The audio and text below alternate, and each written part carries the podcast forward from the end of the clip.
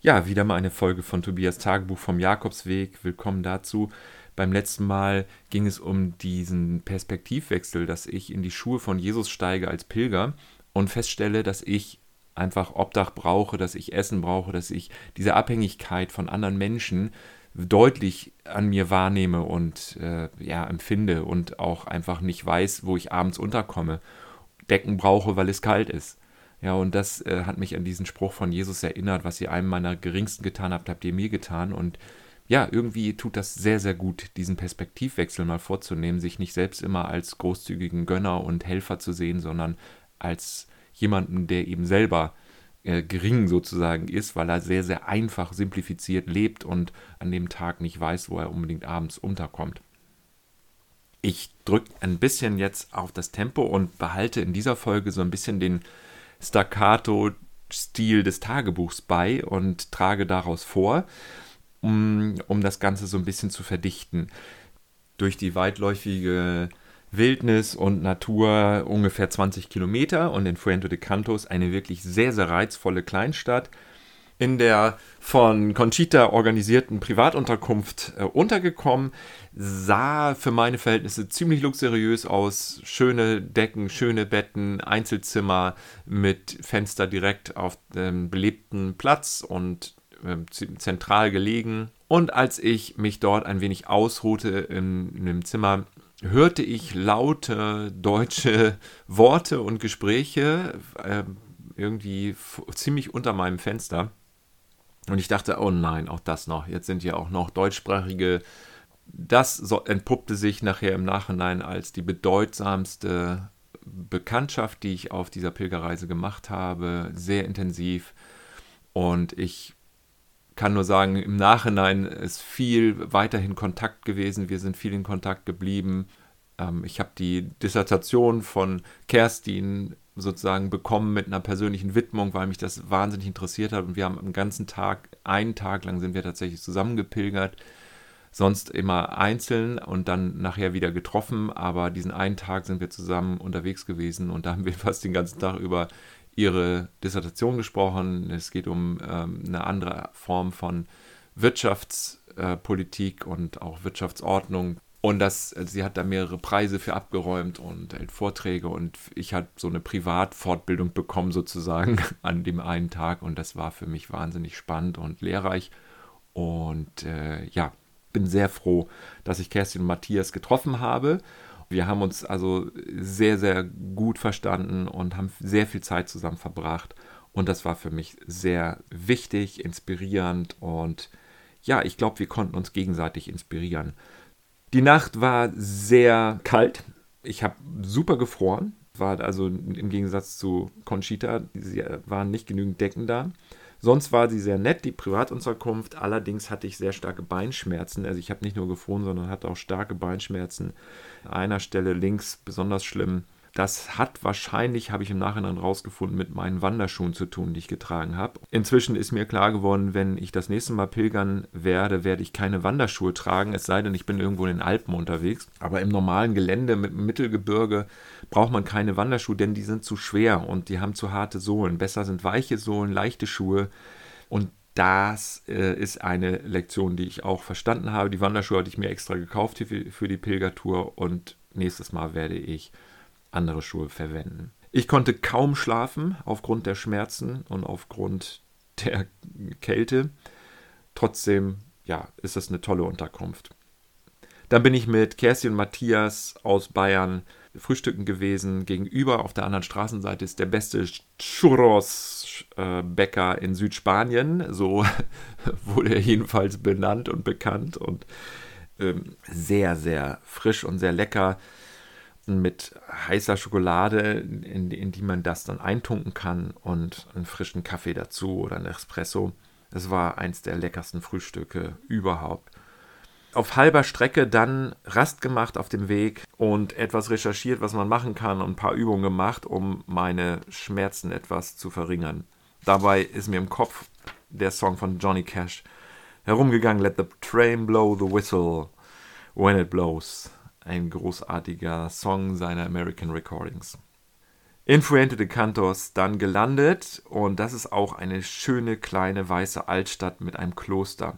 Leider ist das Kloster geschlossen. Daher gehe ich zusammen mit, mit Kerstin und Matthias und Kathleen in ein Apartment Deluxe, äh, Saguan de la Plata.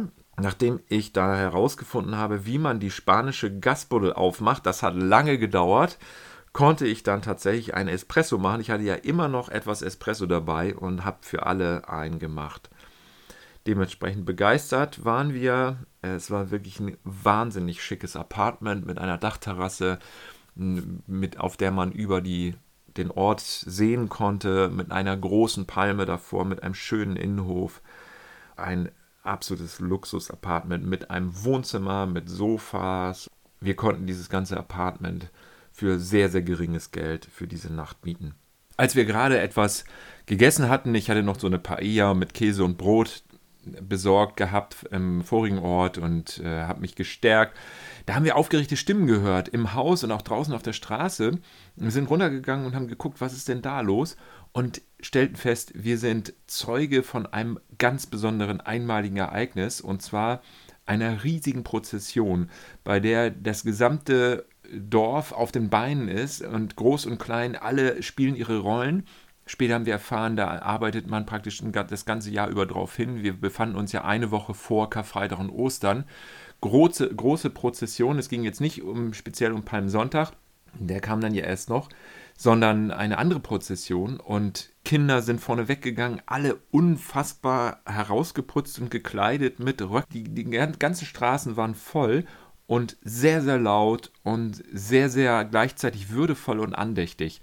Und wir standen dort, also direkt an der Straße, an der wir untergekommen sind, ging diese Prozession durch und es nahm überhaupt kein Ende. Ich hatte so den Eindruck, was ist das für eine Tradition? Was ist das auch für ein, ja, wie man es auch immer bewertet und einschätzt, aber was ist das auch für eine Wertschätzung von gemeinsamen Aktionen, von Zusammengehörigkeit, von Geschichte, von Glaubensbewusstsein der Geschichte Gottes mit uns Menschen verbunden denn diese Geschichten werden ja lebendig gehalten. Und das passiert einmal im Jahr und alle machen mit. Und irgendwie kommt mir das sehr befremdlich vor, weil ich sowas hier bei uns in Deutschland in der Weise nicht kenne. Da gibt es vielleicht mal im Dorf so Erntefeste oder so.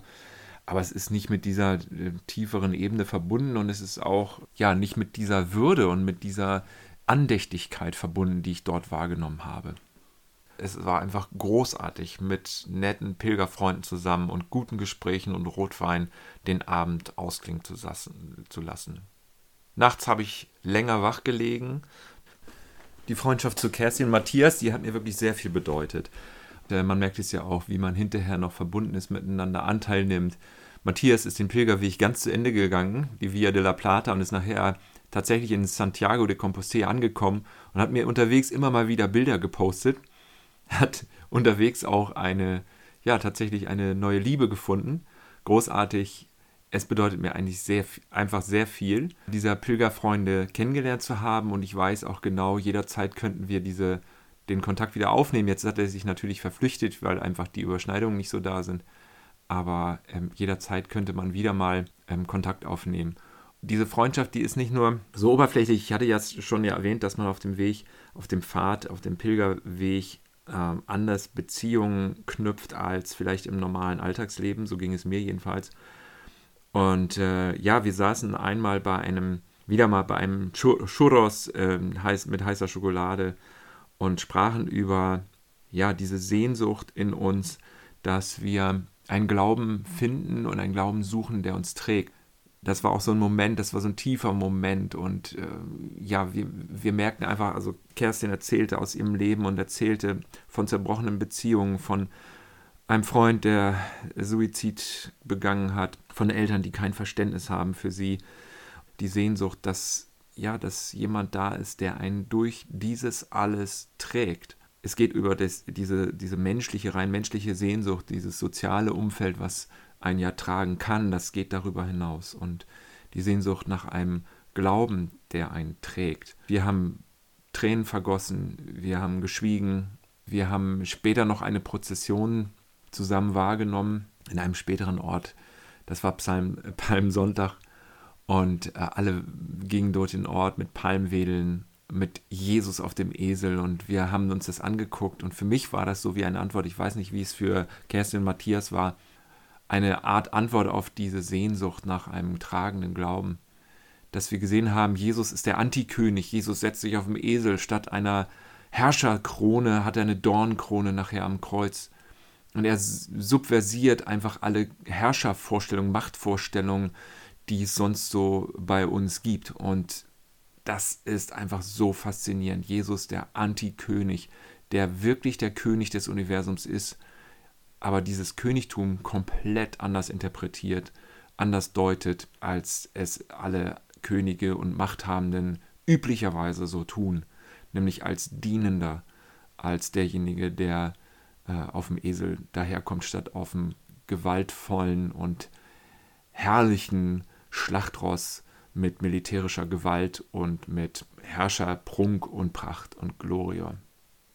Das war wie so eine Antwort und wir haben darüber auch reflektiert und haben uns das angeschaut und ich hoffe, dass das hängen geblieben ist, ich hoffe, dass das mitgegangen ist, ich hoffe, ich konnte ein kleiner Wegweiser sein und ich hoffe, dass das auch unsere Beziehung dazu beigetragen hat, diesem tragenden Glauben ein Stück näher zu kommen. Danke Gott für Freundschaft, für dein Mahl und für deinen Pfad.